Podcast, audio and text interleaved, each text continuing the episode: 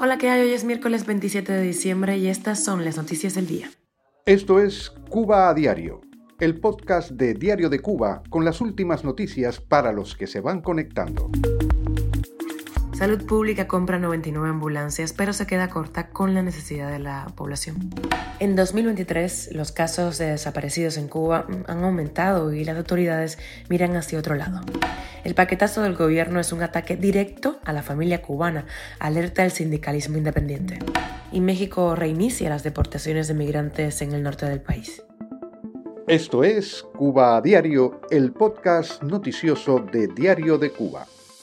El gobierno cubano adquirió un lote de casi un centenar de ambulancias que serán repartidas en todas las provincias del país y el municipio de la Isla de la Juventud. Así lo anunció este martes la prensa oficialista.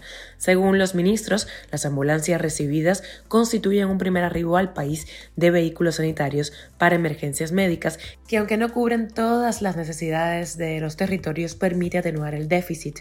Los carros se distribuirán a razón de 4 o 5 por cada provincia como parte de un programa que continuará en los próximos meses.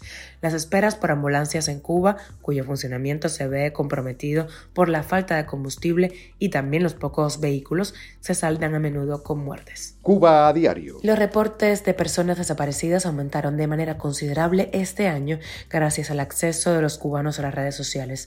En 2023, hasta el momento de emisión de este podcast, Diario de Cuba ha publicado 23 casos de personas desaparecidas que en su mayoría no han sido halladas aún.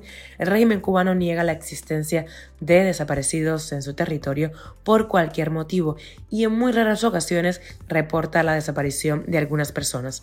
Los testimonios de familiares coinciden en señalar el poco interés de la policía, ya no solo de tratar de resolver este problema, sino en el tratamiento hacia los familiares.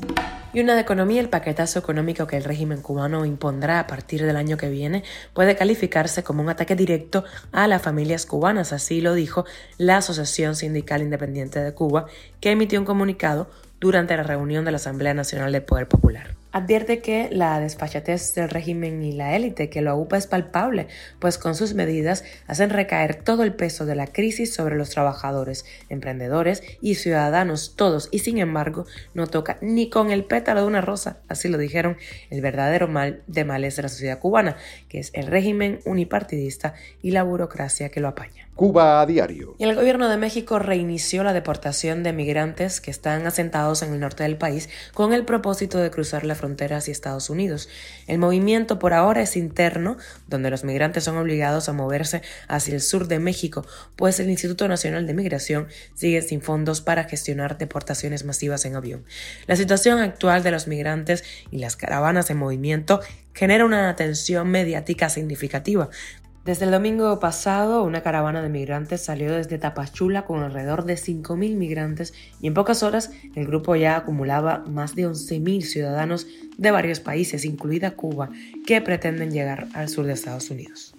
Esto es Cuba a Diario, el podcast noticioso de Diario de Cuba, dirigido por Wendy Lascano y producido por Raiza Fernández. Muchísimas gracias por informarte con nosotros aquí en Cuba a Diario. Te recuerdo que estamos contigo de lunes a viernes en Spotify, Apple Google Podcast, Telegram y también nos puedes seguir en redes sociales. Yo soy Wendy Lascano, te mando un beso enorme.